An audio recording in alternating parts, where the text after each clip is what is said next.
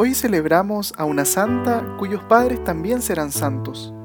Serán canonizados en el Sínodo de los Obispos el próximo 18 de octubre.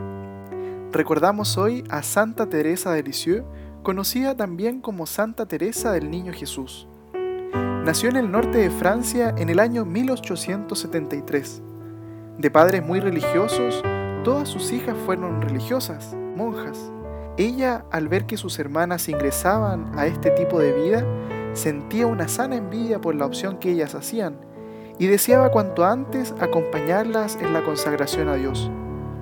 En su autobiografía titulada Historia de un alma, podemos ver que ella no hizo nada extraordinario, sino solamente cumplir de forma excepcional sus deberes como monja de clausura.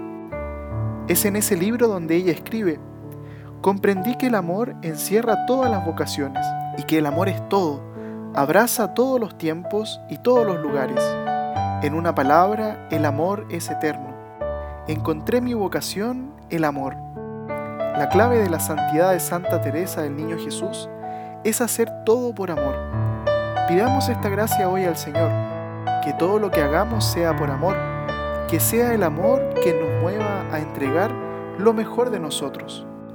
Santa Teresa del Niño Jesús, ruega por nosotros.